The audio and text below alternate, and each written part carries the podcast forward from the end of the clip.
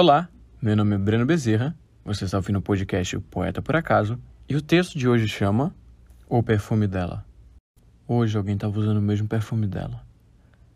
Aquele perfume que eu confessei ser viciado no cheiro e que havia associado ele a ela.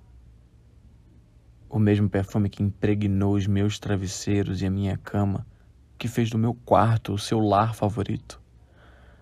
O mesmo perfume que eu me ferrei para tirar o rastro da roupa de cama e das paredes do quarto, e que quando consegui, desejava sentir o cheiro só mais uma vez.